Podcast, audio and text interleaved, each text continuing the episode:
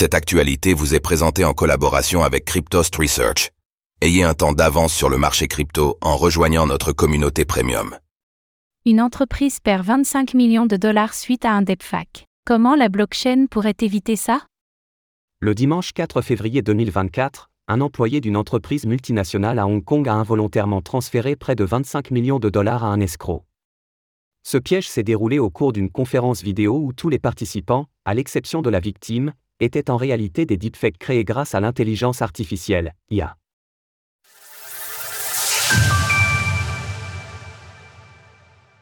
L'intelligence artificielle, IA, devient une arme pour les arnaqueurs.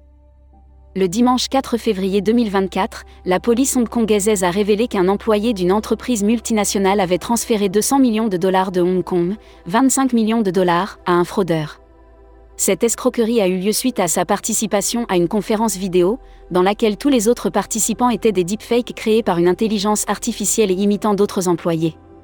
D'après le surintendant principal d'intérim de la division de la cybersécurité de la police de Hong Kong, l'employé à l'origine de ces transactions avait été invité à cette réunion environ un mois avant les faits. L'escroc aurait envoyé un message qui, de prime abord, semblait venir du directeur financier de l'entreprise, sollicitant un appel pour discuter de plusieurs transactions confidentielles à exécuter.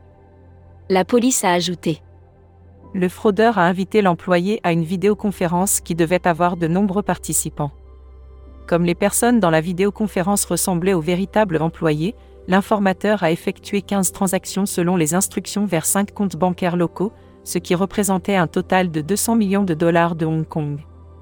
L'employé victime de l'escroquerie se serait aperçu de la supercherie seulement en communiquant avec le siège social de l'entreprise ultérieurement. Comment la blockchain et la cryptographie peuvent-elles empêcher ces fraudes?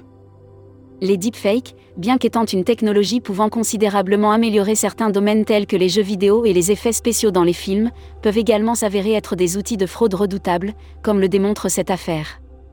Les caractéristiques de pseudonymat offertes par les blockchains, associées à la cryptographie, pourraient se révéler être des moyens de défense puissants pour protéger les entreprises et les individus communiquant sur Internet.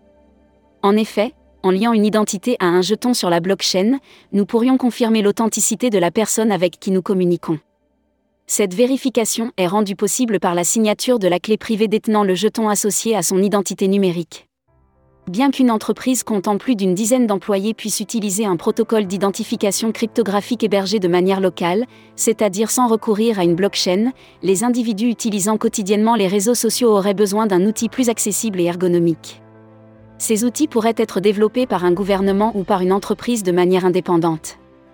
Une chose est certaine, les internautes ont besoin de moyens d'authentification fiables pour se protéger contre de tels dangers, et la blockchain semble être l'outil idéal pour cela.